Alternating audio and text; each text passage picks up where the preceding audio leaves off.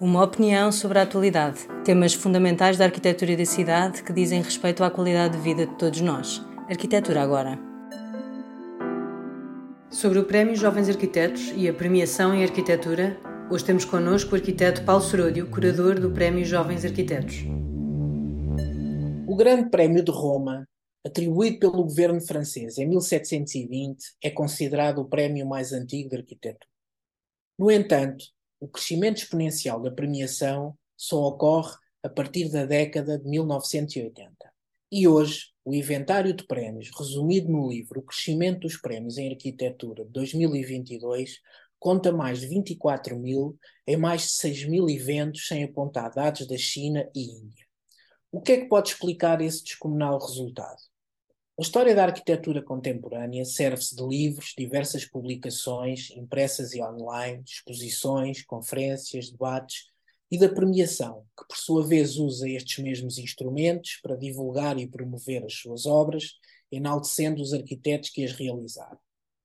Embora se possa reconhecer que os prémios sejam veículos que dão a conhecer a arquitetura, a sua enorme profusão não permite suficiente legitimação crítica sobretudo aqueles que passam por cavalos de Troia que escondem estratégias de marketing de marcas ou eventos. Fica a pergunta: os prémios de arquitetura ainda importam? O prémio Jovens Arquitetos foi iniciado em 2022 por mim, pelo Paulo Durão e pelo Marco Rocantunes, em conjunto com a Vida Imobiliária.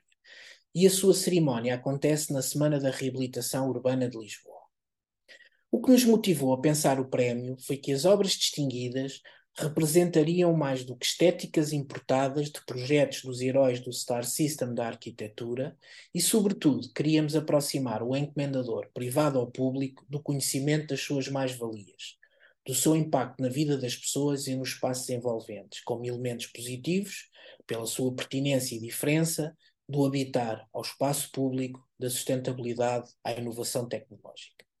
Embora jovens arquitetos se tenha tornado um lugar comum Procuramos no prémio obras de arquitetura de autores com menos de 40 anos, que merecem ser divulgadas e discutidas num lugar comum, sem o IFA.